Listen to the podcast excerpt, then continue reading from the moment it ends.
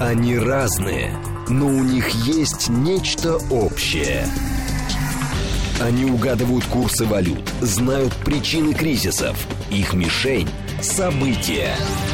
Эксперты отвечают на ваши вопросы в программе «Револьвер». «Револьвер». Программа предназначена для лиц старше 16 лет. 10.06, столица радиостанция «Говорит Москва», 94.8. Микрофон Евгения Волгина. Всем доброе утро. Программа «Револьвер». С нами Сергей Станкевич, политолог, э, историк, христианский пацифист и миротворец. Все, я, я запомнила. Замечательно. Здравствуйте. Здрасте, Сергей Именно Борисович. Кажд, каждую неделю, когда мне это все надо произнести, я, в общем, делаю над собой усилия, чтобы ничего не перепутать.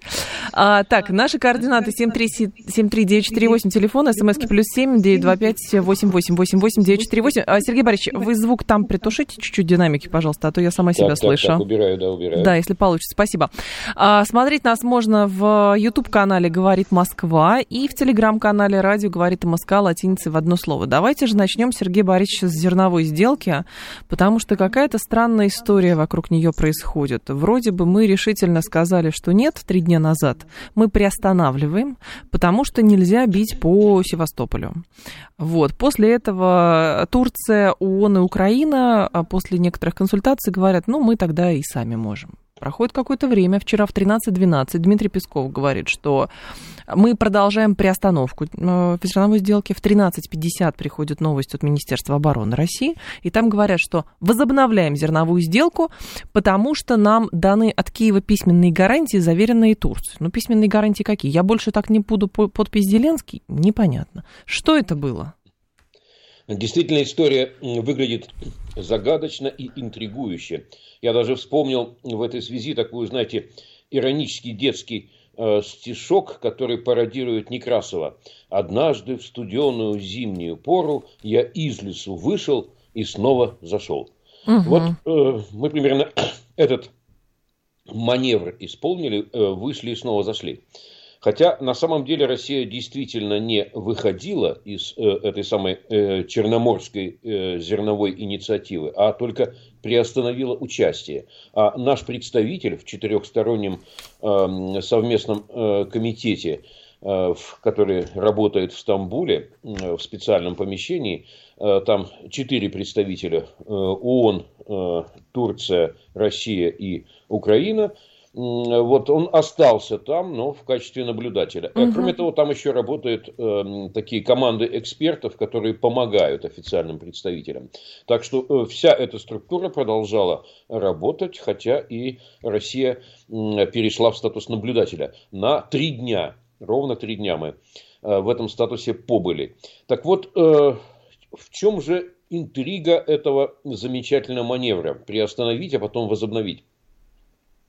Во-первых, э, все-таки надо начать э, с того, э, что здесь два решающих таких действующих лица – это Россия и Турция. Потому что Черное море в настоящий момент – это море на двоих. Вот как, простите, как Россия и Турция решат, так и будет жить Черное море, и так будет осуществляться мореплавание. По нему там никто всерьез, кроме этих двух, вмешаться э, в судоходство не может. И Но порт Одесса-то мы не контролируем, я прошу прощения сразу, Сергей Борисович. Порт Одесса мы же не контролируем. Э, порт Одесса не контролируем, мы море контролируем. Море, да. Э, вот. И основной диалог-то шел между Россией и Турцией по этому поводу. Что здесь было важно для России? Для России нужна, нужен нужно сохранить Турцию в качестве э, активного партнера. Потому что именно она сейчас, у нас же прямого диалога с Западом нет, именно она сейчас э, является таким главным проводником сигналов, передаточным звеном для каких-то идей, предложений, коммуникатором и организатором возможных будущих переговоров о мирном урегулировании э, конфликтов в Украине и вокруг нее. Критически важен этот партнер – да, ситуативно, но он очень важен, поэтому диалог нужен. Что касается Турции, для нее эта зерновая инициатива – это замечательный, выгодный такой момент, который э, повышает ее международный статус. А кроме того, извините, утилитарная вещь.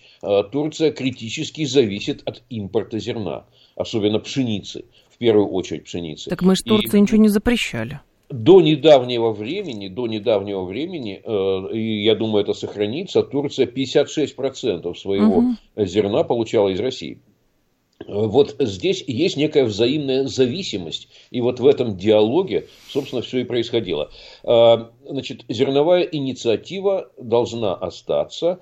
И э, что пообещала в этой связи Турция? Вот по моим сведениям, Э, Турция пообещала, что она подтянет туда свои э, корабли э, ВМС. военные и технические, усилит надзор за этим коридором безопасности, который соединяет три украинских порта со входом в Босфор. Э, там будет и эм, радиолокационный надзор мощный, и акустический за движением объектов э, по воздуху над водой и под водой. И э, не только по самому коридору, но и на 10 морских миль в обе стороны, еще дополнительно. И там, в общем, вроде бы специалисты, это уже э, военно-технические специалисты, которые тоже в контакте находятся, вроде бы решили, что можно обеспечить безопасность, чтобы не использовался этот коридор для каких-то э, повторных атак. Ну, кроме того, я надеюсь, что и боновые заграждения э, в Севастопольской бухте будут mm-hmm. настолько эффективно функционировать, что такого рода сюжеты не повторятся. Сергей Борисович, вот, ну здесь я... поэтому и Э, возобновили инициативу. Поняла, но здесь несколько моментов. Во-первых, когда сделку заключали, не было ли таких договоренностей, что э, мы участвуем в сделке и контролируем провоз э, при учете того, что он не используется в военных целях, но потом э, был взрыв Крымского моста, и одна из версий, что взрывчатку доставляли как раз морем, плюс история с контрабандой оружия, то, что мы говорили, что ни в коем случае нельзя допустить, что под видом зерна перевозили оружие. Вот. Плюс нигде не было, ну, изначально сказано, что Украина гарантирует не использовать этот коридор для а, боевых действий против а, Москвы. И третий этап. А, не кажется ли вам, что вот это вот, знаете как, ну, доверяй мне, потому что я тебе гарантирую. Никакие гарантии, в принципе, не действуют. И, сна, и мы с, с нашей стороны, а, носясь с международным правом, и говорим, что ну вот вы дали нам бумагу, нам бумагу какую-то подписали, не знаю, автограф какой-то написали. А, мы в этом отношении выглядим несколько слабо. Потому что, ну, ребята, если вы атакуете Севастополь, Значит, соответственно, мы отовсюду уходим. Мы с Турцией двусторонние контракты а, поддерживаем по импорту, по экспорту зерна. С африканцами мы тоже договариваемся, потому что у нас, помните, были вопросы к тому, куда это зерно на самом деле уходит. А там разбирайтесь как хотите. А здесь в итоге то ли вышли, потом, знаете, как обиделись. Потом говорят, ну ладно, не обижайся, ну возвращайся. Ну хорошо, ну ты обещаешь, что больше так не будет делать? Да, я обещаю, а я проконтролирую. Ну правда, я упрощаю, Сергей Борисович, но это выглядит именно так. Значит, мы, э, на мой взгляд, ведем себя в данной ситуации не слабо, а умно. Обиженных воду возят. Э, с точки зрения международного права вообще движение мирных торговых судов по э, международным водам не может значит, подвергаться каким-то угу. препятствиям так что э, все правильно мы в данном случае сделали. Э, что здесь э, самое существенное? Так.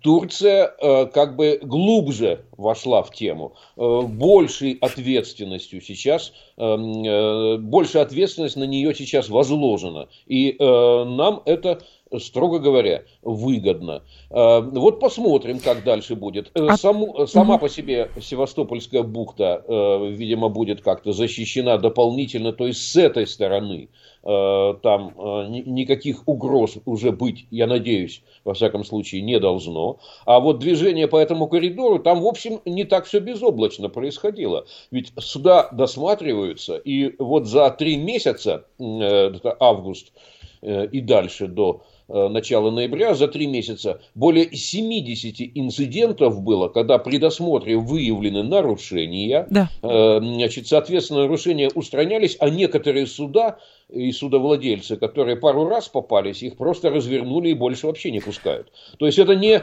какой-то там э, клуб э, э, любителей поэзии э, там собрался в Стамбуле. Нет, там достаточно строгий, серьезный э, контроль, и он, э, в общем, в достаточной мере гарантирует безопасность. Сергей вот Борис... такого ага. рода инциденты действительно больше происходить не должны. Какая была альтернатива у России, кстати? Вот э, это же тоже надо всегда... Заблокировать порты, наверное. Думать об этом. Да. Блокировать порты. Да. Значит, э, напомню, что до того, как была эта инициатива, никто там не ходил с зерном. Никто не ходил. То есть, в принципе, эта возможность сохранялась. Угу. А вот сейчас, когда инициатива уже поработала, когда благодаря именно ей опустился уровень, мировой уровень цен на продовольствие, а, вот говорят, что мы цены сбили, я напомню, что даже на этом более низком уровне ну, цены... Но это же спекуляции, Сергей Борисович. То зерно, которое было заблокировано в украинских портах, Угу. Это капля в море по сравнению с общим мировым, э, мировой, э, мировым объемом торговли зерновыми. Это э, ну, не капля в море, но э, не решающий объем. Я согласен с этим. А спекулянтов но там даже, достаточно. Но даже его появление, вот смотрите, инициатива работала, уровень цен понизился, общий, средний ну, это спекулянты. А ну, почему спекуляция? Да, это рынок. Это рынок, а не спекуляция, в конце концов. Вот. А э, сейчас инициатива прервалась, и он тут же поднялся опять вверх. Тогда... Делая, делая продовольствие э, экономически недоступным для очень многих стран. Сергей Борисович, ну, как выясняется, все равно из среди самых нуждающихся в этом зерне оказался Олаф Шольц, уж простите. Вот. А по факту, потому что они говорят, ну да, но мы что-то мы в Африку отправили. Вот. Другое дело, у нас есть возможности, а, опять же, заключать двусторонние контракты контракты. Вот мы, конечно, здесь пытаемся продемонстрировать, что мы на самом деле адекватная сторона, которая, да, преследует свои цели, проводит специальную военную операцию, но на международном уровне, товарищи, давайте, мы готовы договариваться, но тогда и вы нас уважаете. Э, по-другому тогда спрошу. Если мы получили некие гарантии от Зеленского, что он больше не будет использовать этот коридор в качестве места, откуда можно вести боевые действия, или с помощью которого, то а, ну, как бы мы же не можем говорить, что э, обстрелы и атаки на какие-то российские объекты прекратятся. Поэтому что это значит такое? Вот этот коридор они не используют, а то, что находится, я не знаю, там в 50 километрах от порта Одессы, они спокойно совершенно там установки ставят и, и пытаются обстрелять наши позиции, наши территории. Поэтому, ну, как бы, как это коррелируется между собой, я не понимаю. Ну, во-первых, не надо удивляться тому, что здесь война, а там не война. Э, да, это классическая ситуация. Именно в разгар войны нужны некие э, э, территории, какие-то ограниченные, где договариваемся, что военные действия не ведутся для того, чтобы там какие-то гуманитарные эм, программы могли осуществляться. Это нормально. Это не является неким парадоксом. У нас война не тотальная на всеобщее уничтожение. Существование гуманитарных коридоров в период войны нормальная вещь, она даже предусмотрена в конвенциях ООН э, двух о правилах ведения войны. А кто, так кроме нас, это надо, помнит? Не надо здесь удивляться и э, как бы так подвергать это осмеянию. Это правильная вещь. Э, что касается того, кто кому дал гарантии. Гарантии Киев давал Турции. В том-то и дело. У нас же нет прямого обмена Понимаете? Так. С одной стороны, Эм, э, Москва общается с ООН и Турцией, угу. с другой стороны Киев общается с ООН и Турцией. Нам важно. А еще с Британией и Соединенными Штатами Америки. Вот думаю, да, турки вот, с британцами договорились. С Штатами мы общаемся напрямую. Мы общаемся напрямую. И, конечно, британцы сказали, мы не будем влиять на Зеленского, мы никоим образом. Или так как э, советник, по-моему, Ми-6, если я не ошибаюсь, он а, довольно хоро- в хороших отношениях находится с, Реджепом Таипом Эрдоганом, они сели и договорились, нет, все, действительно, коридор не используем. На Зеленского никак не влияем. Бумагу подписал, готово. Э, потому э, и настолько интересно политологам и всевозможным экспертам, включая э, миротворцев вроде меня, наблюдать за этим процессом, что он сложен. А мне людей жалко, Сергей Борисович. Не, и государство жалко что это не дворовая драка. Он сложен и потому интересен. Так что э, я считаю, что и если ты хочешь побеждать не э, в дворовой драке, да, э, вот сегодня вечером, а завтра посмотрим. А э, в серьезном геополитическом конфликте ты должен быть умным и просчитывать свои действия на годы вперед. Так что, а что, кто-то я... нас похвалит за то, что мы не вышли из этой сделки? А, том, а дело не в том, э, кто и что нас похвален. Дело в том, что мы, мы, как Россия, заинтересованы в том, э, чтобы э, относительную лояльность нам сохранял не западный мир а это большинство человечества. Вот весь незападный мир, э, включая там э, Азию, Африку, Латинскую Америку, чтобы он э, правильный имидж России сохранял и сохранял с нами относительно нормальные многие, отношения. Многие из этих стран как раз... Поняла, Сергей Борисович, но многие страны я предполагаю, которые как раз не западные, и которые, может быть, колеблются в своей лояльности Западу теперь, они наблюдают за последовательностью действий Российской Федерации, и во многом, конечно, я думаю, задаются вопросом, а что так можно было? Ну, на самом деле, то есть а, им что-то там пообещали, они все говорят, что, значит, мы за международное право, но их иногда возят просто по столу, и говорят, ну мы теперь не. С Минском по столу возили 8 лет с минскими договоренностями, после чего мы начали специальную военную операцию, говоря, что все, хватит, ничего не выполняется, вы обстреливаете Донбасс, мы тогда а, проводим свою операцию, которую считаем нужным. Э, значит, да, я считаю, что всякий раз, э, всякий раз э, нужно работать не голой силой, а убеждением, примером и любовью. И только таким образом можно обеспечивать долгосрочный, долгосрочный свой интерес и долгосрочный успех. А, грубой силой, наплевав на все и наплевав на всех, можно что-то что вырвать ситуативно, но ты будешь э, каждый день оглядываться и понимать, что рано или поздно у тебя все это отберут. То есть ты в момент вот этой грубой силовой победы ты закладываешь все условия для того, что все остальные будут работать на реванш. Э, и э, ты истощишь себя, защищая то, что урвал, грубой силой на всех наплевав. Умнее надо быть. Серьезно, великое Я не против, абсолютно. так может себя Сергей вести. Борисович, я абсолютно не против. Я как раз за то, чтобы архитектура международного права сохранялась и уважали нас, и мы все вот с этим уважением тоже носимся и так далее. Говорят, давайте договариваться, давайте вот это, давайте то, а потом, а, значит, э, удивляемся, почему Запад, возмущаемся, нарушает свои договоренности. Даже та же самая самая Турция, при всем уважении, ее называют у нас тактическим соседом. Выгодно, невыгодно. Пока Турции это выгодно, пока им нужно наше зерно, пока им нужна роль вот этого посредника, потому что через эту роль они усиливают собственную позицию в регионе, Турция будет так поступать.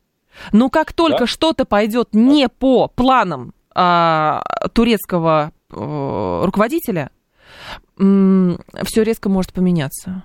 Опять приедут, да. опять будут какие-то консультации, опять будут убеждать.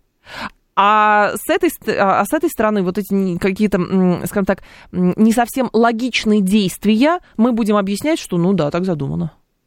Да, в международных отношениях правят интересы и зависимости.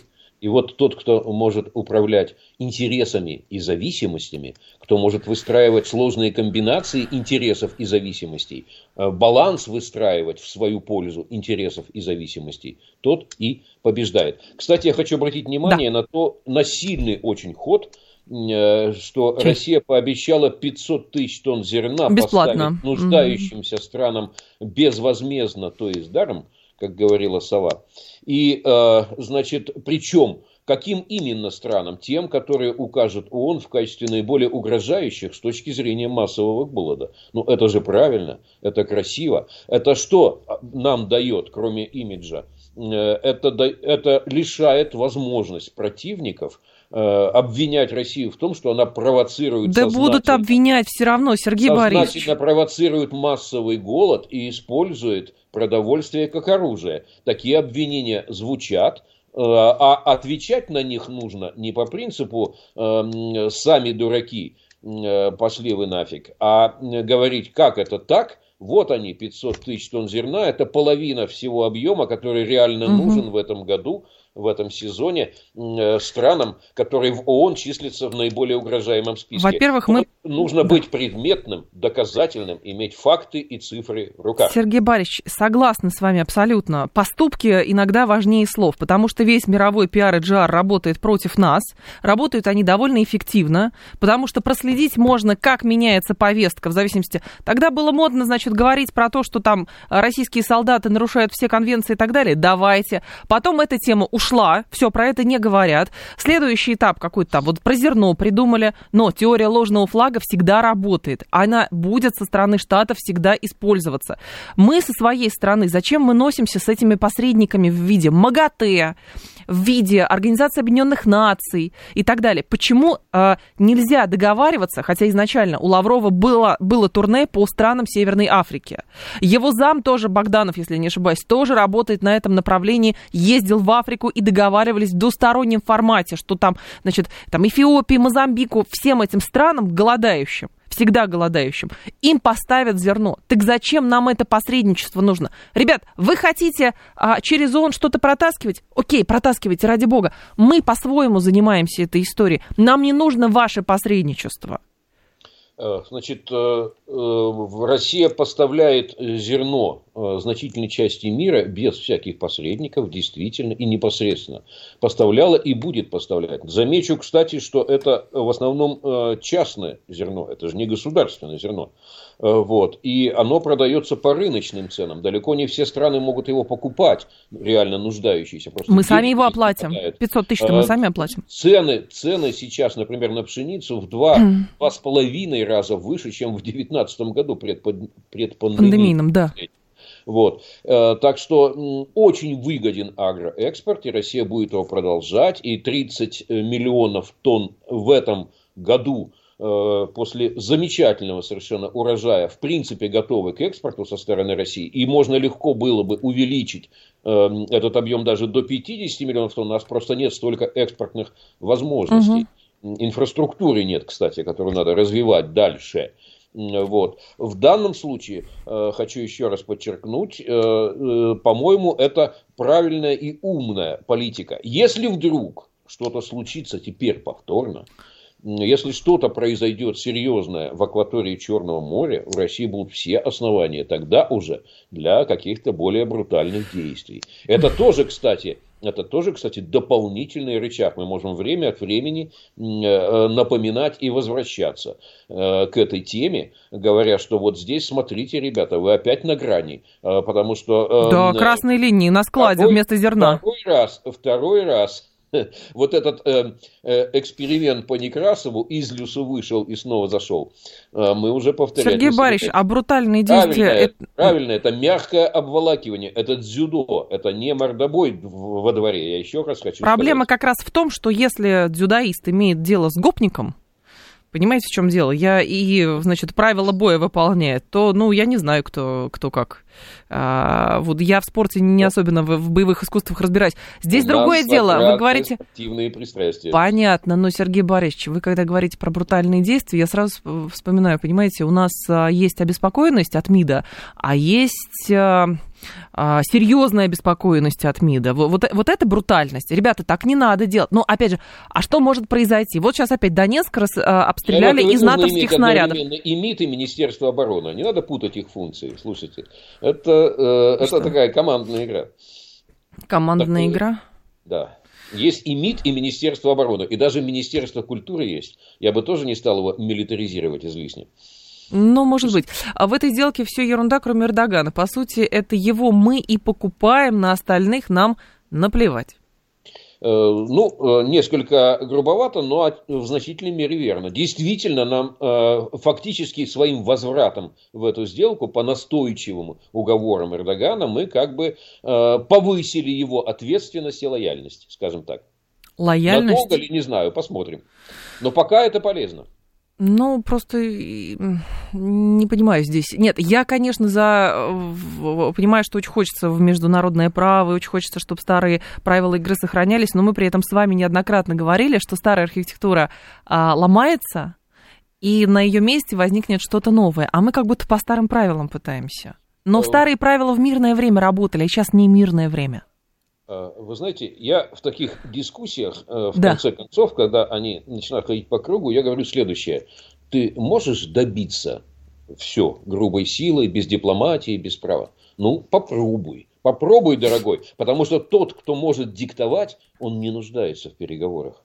Понимаете? Тот не ведет переговоры, кто может просто поставить ногу на горло и продиктовать. А так, Ты хочешь таким после... образом действовать? Попробуй. А про переговоры после Без информационного выпуска? А по, по, по инфо... Нет, по переговорам после инфо... информационного выпуска а, как раз тоже это обсудим, эту тему. 10.30 новости продолжим. Они разные, но у них есть нечто общее. Они угадывают курсы валют, знают причины кризисов. Их мишень – события. Эксперты отвечают на ваши вопросы в программе «Револьвер». 10.35, столица, радиостанция «Говорит Москва». У микрофона Евгения Волгина. Мы продолжаем. Сергей Станкевич с нами. А, историк, политик, политолог, а, христианский пацифист и миротворец. А, все пункты перечислила. А, еще мы с вами в Ютубе тоже вещаем. Канал «Говорит Москва», телеграм-канал «Радио говорит МСК». Там и все новости.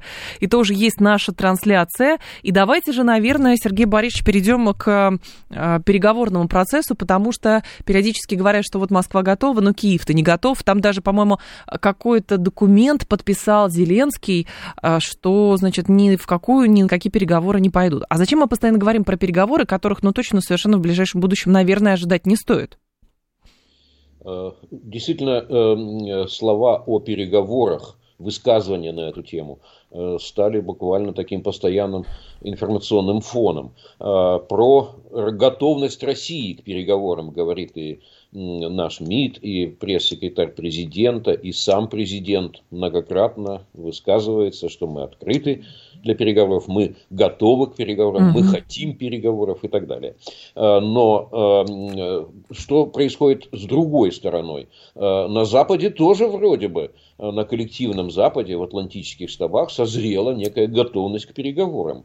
Вот Джон Кирби, тут координатор по стратегическим коммуникациям в Американском Совете национальной безопасности, невероятно как-то подробно и детально, и как-то очень убедительно э, говорит, да, конечно, обязательно переговоры, мы очень хотим их, угу. мы, Соединенные Штаты, мы будем этого добиваться. Но на условиях Украины.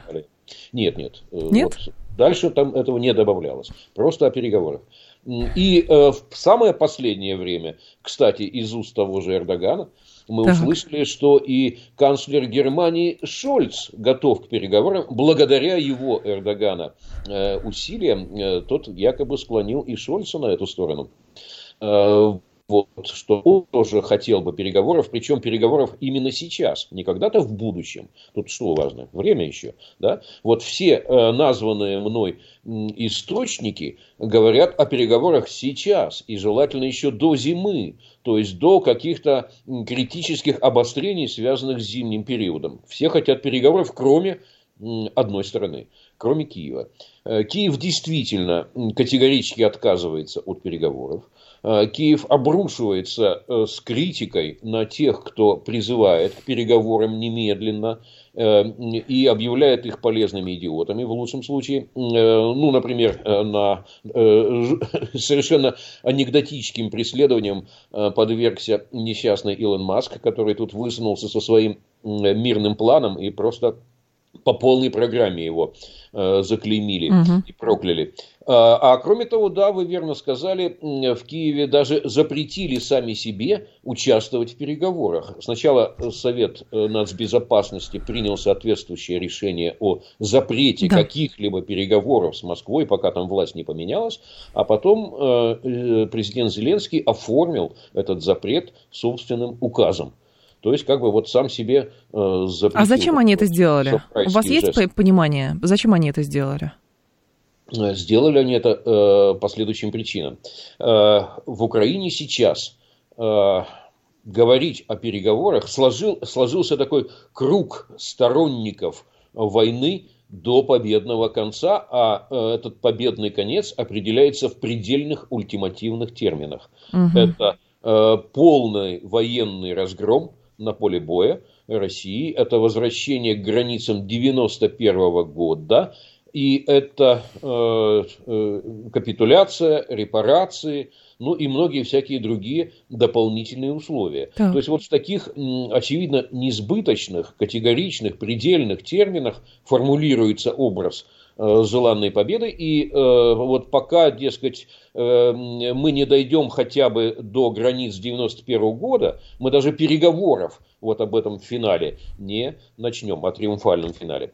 Э, понятно, что эта э, формулировка исключает какие бы то ни было переговоры, потому что ни до границ 91 года э, не получится дойти, ну, по крайней мере, так сказать, вот при нашей жизни, а э, тем более достичь капитуляции и репарации. Угу.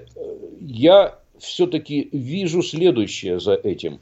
Так. Э, для э, сегодняшних политиков в Киеве, включая президента, показать, что он готов к переговорам, показав, что, показать, что он э, готов к переговорному компромиссу, а весь смысл переговоров в том, что ты можешь войти в них, э, заявляя некие предельные требования запросные. А потом да, торговаться. А по ходу переговоров должен прийти угу. к некому разумному компромиссу. Иначе, так сказать, переговоры продлятся первые два часа. Э, так вот, если только президент э, Украины скажет, что он готов войти в переговоры и искать там компромисса, а компромисс может быть найден, и об этом э, говорит вся история человечества, только одним способом. Во всех войнах компромисс был только один. Это мир в обмен на территории я не знаю ни одной войны за тысячу лет существования человечества в какой-либо стране, которая бы иначе завершилась, не как мир в обмен на территории. Угу. Так вот, э, если только Зеленский обозначит движение в этом направлении, э, он может перестать быть президентом. Э, там, эм, конечно, он будет тут же атакован изнутри, там очень много радикалов, и там самое это главное даже не в политических радикалах, там сложился круг бенефициаров войны. Вот это самое страшное, когда война происходит, затягивается, происходит достаточно долго, формируется, укрепляется, расширяется, укореняется круг тех, кто кровно заинтересован в продолжении войны, заинтересован карьерно – вот за счет показного радикализма в ходе войны он может занять какую-то более высокую позицию. Никаких шансов состояться профессионально вне войны у людей нет, а вот в ходе войны, просто форсируя радикализм, они могут как-то продвинуться, сделать карьеру, а кроме того, это деньги. Ну, во-первых, Сергей Борисович, а, история с тем, а, на каких условиях проводить переговоры, это все-таки краеугольный камень не только для Украины. Когда вы говорите, что если он войдет в эти переговоры и даже скажет, например, ну окей, там часть территории остается за Россией, понятно, что для него это политическая смерть. Вот в то же время, а, если западники, например... Как минимум уязвимость большая. Да, да а в то, ну, я могу заострять. Вы как пацифист можете не заострять, я могу заострять. Вот. А с другой стороны, для Запада то же самое. Но и для нас, Сергей Борисович, а если мы сейчас будем говорить о том, что да, нам нужны переговоры, и вот давайте мы в качестве, будем использовать формулировки в качестве же жеста доброй воли, мы сделаем то-то, то-то. Как тогда, помните, отвели войска от, на Черниговском и Киевском направлении, значит, там по Харькову у нас передислокация была, там другие слова не употребляю. Вот, а это тоже будет не понято, возможно, потому что люди погибли с обеих сторон, мирные жители погибли с обеих сторон. Вот в чем дело. И я, честно говоря, не понимаю, каковы условия могут быть на данный момент – чтобы это было политически безопасно и народом понято. Есть, конечно, люди, которые говорят, ребят, давайте вот просто никто стрелять больше не будет, а, нам надоело жить без воды, без электричества, нам надоело получать похоронки, давайте, но до такого уровня политики не опустится. Ну, вот, вы понимаете, это классическая э, психологическая ловушка, связанная да? с войной. Э, чтобы уже понесенные жертвы были не напрасны, э, надо убивать еще больше и гибнуть еще больше. чтобы то, что было в прошлом, было не напрасно. А потом вот это не напрасно, оно нарастает, нарастает, нарастает, и всякий раз уже совершенно невозможно э, какие-либо переговоры вести, потому что если как только мы войдем в переговоры и обозначим компромисс, мы как бы сделаем жертвы напрасными. Вот не надо попадать в эту психологическую ловушку, хотя она э, так эмоционально иногда бывает понятна. Э, в России нет такой ситуации, она не зеркальна. То есть Россия, в России на разных уровнях звучат призывы к переговорам и готовность декларируется к переговорам. И у нас никаких бунтов в этом поводу не ведется, хотя есть действительно радикальная часть общества, которая тоже требует войны до победного конца. Э, определяя этот победный конец э, в самых предельных, ультимативных и заведомо несбыточных терминах. Вот э, почему России важно все-таки говорить угу. о переговорах и призывать к ним. Во-первых, э, да, это жест, в том числе в сторону вот этой самой пресловутой, уж извините, лояльности незападного мира. Он э, позитивно оценивает этот незападный мир, особенно большая тройка наших союзников Китай, Индия и Турция – позитивно они оценивают стремление, готовность России к переговорам. И не надо этого недооценивать, это важно. Во-вторых, э, уж извините, э, дорогие наши победоконечники, э, очевидно совершенно, что предельные формулировки бессмысленны и несбыточны, когда мы пытаемся представить себе победный конец со стороны России. Никакого похода нового на Киев не будет, никакого э, похода на Львов не будет и выход там на границы э, Европы, никакого полного переформатирования Украины не будет, если трезво рассуждать. Я вот ответственно хочу э, им адресовать эту речь. А почему не будет? не будет, потому что это недостижимо. Во-первых, это не нужно, с моей точки зрения. А во-вторых, это недостижимо. Это недостижимо, потому что если бы вы хотели это сделать, дорогие друзья, то тогда призывать надо было не 300 тысяч, а минимум 5 миллионов.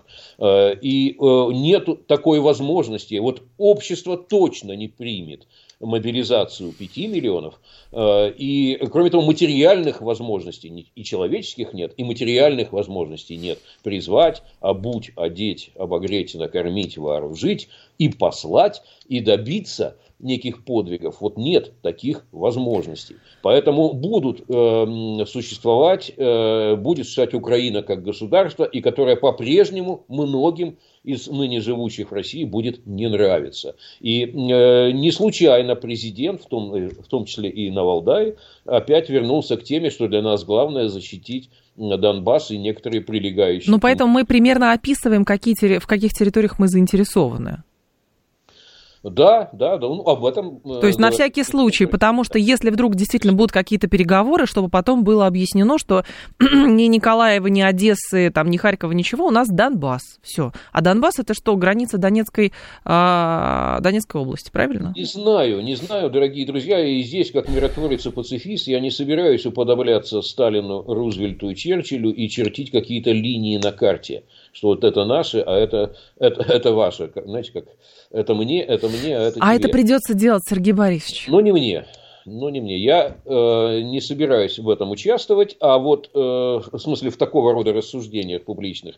А что касается э, э, руководства нашего, рано или поздно придется обозначить эти границы ему, конечно. Конечно. Вот сейчас уже на этом этапе это придется когда-то сделать.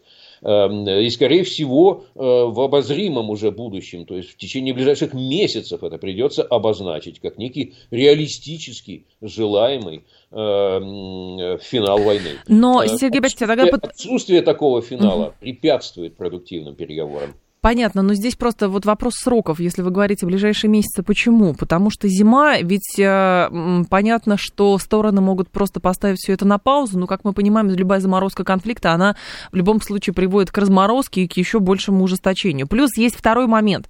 Вы говорите, что э, Украина как государство останется, и нравится это кому-то, не нравится, но у нас на самом высоком уровне декларировали, что Украина в нынешнем виде для нас представляет опасность, потому что даже если будет а, сохранена нужна Украина в виде какой-нибудь области или даже одного города, там все равно будут пестоваться вот эти вот а, зачатки а, там, а, бандеровщины и так далее, которые для нас представляют опасность. Поэтому нам либо нужны точные гарантии в неблоковость и отсутствие любого а, ультранационализма, а, либо тогда вообще отсутствие Украины как таковой.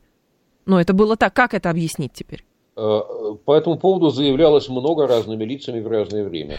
Э, вот э, чем дальше продвигается этот конфликт, а он длится уже... 9 месяцев. 9 месяцев, да. И чем дальше он продвигается, и понятно, что он еще достаточно долго продлится, то есть за э, рамки года угу. календарного мы точно выйдем, э, тем яснее становится, что очень многие предельные цели заявлялись безответственно, и они недостижимы, дорогие друзья. И с этим придется смиряться всем, в том числе самым радикальным сторонникам победного конца.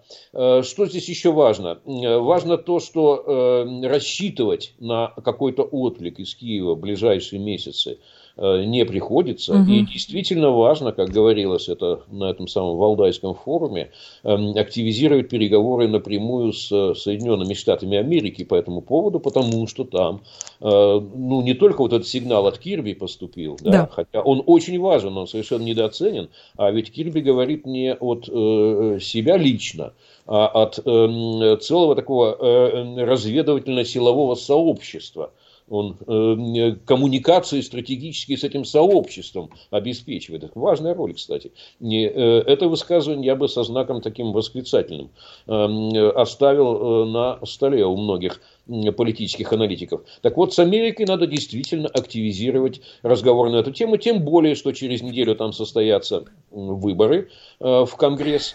Э, крайне вероятно, что э, обе палаты Конгресса перейдут под республиканцев. Никаких, так сказать, пацифистов там, моих единомышленников, к сожалению, нет в этом Конгрессе. Вот. Но поменяется ситуация. Она эм, в чем тут основные изменения, и как бы они в пользу переговоров. Э, республиканцы тоже поддерживают Украину. И они, конечно, будут сохранять эту поддержку. Они ее не остановят. Но они сторонники следующего. Они хотят, чтобы был, были обозначены границы. Ни одна помощь, говорят они, вот сейчас их ключевые ораторы, не может быть э, необъятной по масштабу и бесконечной по срокам. То есть должны быть некие сроки, угу. явно показаны, и объемы должны быть ограничены. И кроме того, самое главное, эффективность должна быть проверена. И вот здесь, дорогие друзья, ахиллесова пята этой ситуации. Вы знаете, что происходит? Да. Мы говорили о бенефициарах войны, там, в Украине, в Киеве. Ведь эти люди осваивают порядка 6 миллиардов долларов США ежемесячно. Вы можете себе представить освоение таких сумм? На относительно небольшой территории, относительно небольшим кругом людей. И mm-hmm. они это творчески осваивают. И э, э, справедливо говорят республиканцы, многие, не пора ли нам взглянуть на то, как именно осваиваются эти безумные деньги. И э, первое, что произойдет после выборов в Конгресс, дорогие друзья, это приедут ревизоры из э, Соединенных Штатов Америки посмотреть, насколько эффективно деньги американских налогоплательщиков осваивались 9 месяцев. Но при этом нельзя говорить, Сергей Борисович, что с приходом э, республиканцев помощь Киеву э, прекратят оказывать, если я не ошибаюсь. Я сказал, что не прекратят. Да, не прекратят. И вопрос не то, что не прекратят даже, а, возможно, даже и усилит, потому что, если я не ошибаюсь, именно ястребы-республиканцы выступали за то, чтобы выполнить просьбу Киева поставить вот им э, вот эти дальнобойные ракеты, дальнобойные орудия, которые там на 300-500 километров стреляют. Другой момент. А, Кирби, а, вы сейчас говорите, что его сигнал очень важен. Так как я человек, который мало кому доверяет, я предположу, что э, его заявление нужно читать между строк. Что, ребята, мы, да, переговорный процесс, иначе вам будет хуже по отношению к нам знаете как, ну не то, что там сдавайся, русский солдат, нет, не про это, а про то, что, ребята, сейчас подошло такое критическое время, поэтому вот давайте пока сейчас попробуем. Многие текущую ситуацию, например, сравнивают с русско-японской войной, как бы кого там не хотелось, а там были переговоры с американцами, нет? Не видите параллели? Бессмысленно, бессмысленно параллели. Есть, везде есть некоторые параллели. Так. Например, в процессе мобилизации есть параллели. Но смысленно ту войну и эту сравнивать. И в словах Кирби, если уж говорить иначе, да, а то, то эм, иначе не вам будет плохо, а всем будет плохо. Потому что действительно грань, грань стратегического ядерного конфликта постепенно приближается на каждом очередном этапе эскалации. И вот вы недооценили эту идею. А ведь ревизоры-то из э, Соединенных Штатов угу. приедут, и в ужасе очень многие сейчас в Киеве от их приезда. Э, знаете, гоголевская сцена, такой русскоязычный великий украинский писатель Гоголь был. Э, помните, помните там эту сцену?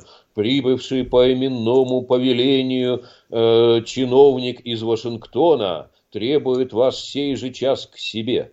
Ну да. Моя сцена. И они очень много там откопают, и они увидят, как именно использовалась эта помощь в 6 миллиардов э, долларов ежемесячно. Они поймут, что очень много разворовано, а поскольку ни один доллар без Америки никуда не движется, они знают точно, куда угу. и что пошло. И вот это будет рычаг мощнейший для того, чтобы вправить мозги очень многим. И если Соединенные Штаты действительно захотят переговоров, они вот все эти вопли «нет-нет, ни в коем случае, только до победного конца» смогут легко прекратить, предъявив э, документы, которые им станут известны в ходе аудита. Э, так что действительно с Америкой надо сейчас разговаривать э, и умно разговаривать. Никто не говорит о том, что нужно там поднимать руки, там э, ложиться на спину, а разговаривать умно и целенаправленно и дальновидно целенаправленно и дальновидно. Ну, хорошо. Другое дело, что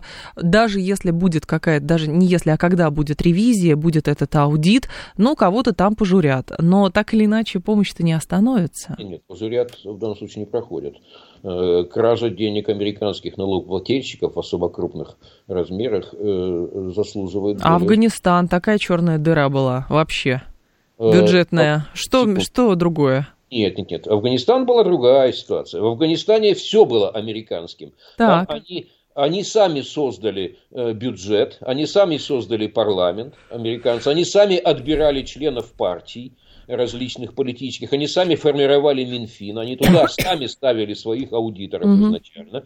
Конечно, что-то где-то э, приходилось закрывать глаза на что-то, да, на подвиги какие-то. Но э, нет-нет, там они изначально за всем наблюдали и все контролировали. Это было их детище сверху и донизу. И вот это детище рухнуло. И, кстати, хорошо, что вы напомнили Афганистан.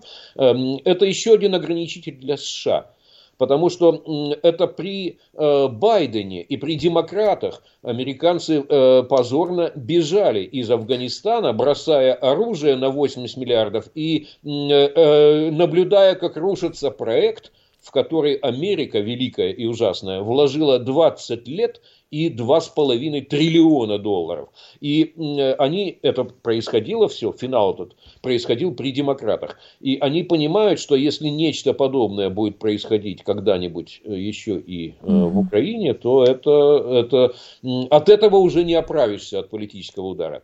Э, не хотят они этого, э, созревают постепенно для переговоров. И ограничители э, существуют, и вот нежелание втягиваться в Третью мировую войну, на которую нет мандата ни у президента Байдена, ни у какого-то другого американского президента. Американский народ на Третью мировую войну мандата никому не давал. Но... Вот. И второй ограничитель uh-huh. это то, что может серьезно взорваться ситуация в самой Украине – и э, тогда всплывут некоторые нежелательные вещи, и тогда э, брызги полетят в том числе и через океан. Хотят они завершения, хотят они мягкой посадки. Я вижу больше и больше признаков этого. Э, о необходимости обязательно одержать победу только на поле боя практически из ответственных политиков, вот, начиная с октября, никто не заявляет. Сергей Борисович, ну вы рассуждаете как демократ значит, вы опираетесь на, в том числе, да, волю народа, что там народ взбунтуется, налогоплательщики, их деньги важны. Ну, ну, вы же об этом говорите. А вам не кажется, что сейчас мир э, в плане политического устройства деградирует? Он был слишком сложным последние там 30, 40, 50 лет, и по, даже последние 30 лет все-таки он был довольно сложным. И как бы политическая система не может переварить эти сложности. И поэтому чем проще, тем лучше. А проще это что? На народ внимания не обращать между собой, может быть, договориться, но угрозы, шантаж и манипуляции – это единственный инструмент, который, по сути, как мне кажется, сейчас стороны считают наиболее эффективным для достижения своих политических целей и раздела мира. Разве не так? когда э, народ игнорирует, если вот мы берем, скажем, Соединенные Штаты, э, его требования, его чаяния, его какие-то интересы, его даже капризы долго игнорирует, народ посылает э, в политику Трампа как это и было. То есть э, народ находит способ достать элиту, э, найдет. Э, в каких-то странах вот посылают Трампа, в каких-то странах действует иначе, но считать, что любая элита может вдруг изолироваться от народа и увековечить свое господство – воспроизводя сама себя. Но это опасная иллюзия. Мы видели, как э, на этой опасной иллюзии потерпел крах большевистский проект в нашей с вами стране. Так что, думаю, э, действительно я согласен, что есть попытки упростить международные отношения угу. и политические системы во многих странах. Да, но на какой-то момент это удастся, но не получится мир в принципе надолго сделать простым. И не получится э, всех загнать в казармы. Э, человек этого не допустит на этом уровне своего развития. Сергей Станкевич был с нами. Сергей Борисович, спасибо, ждем вас снова.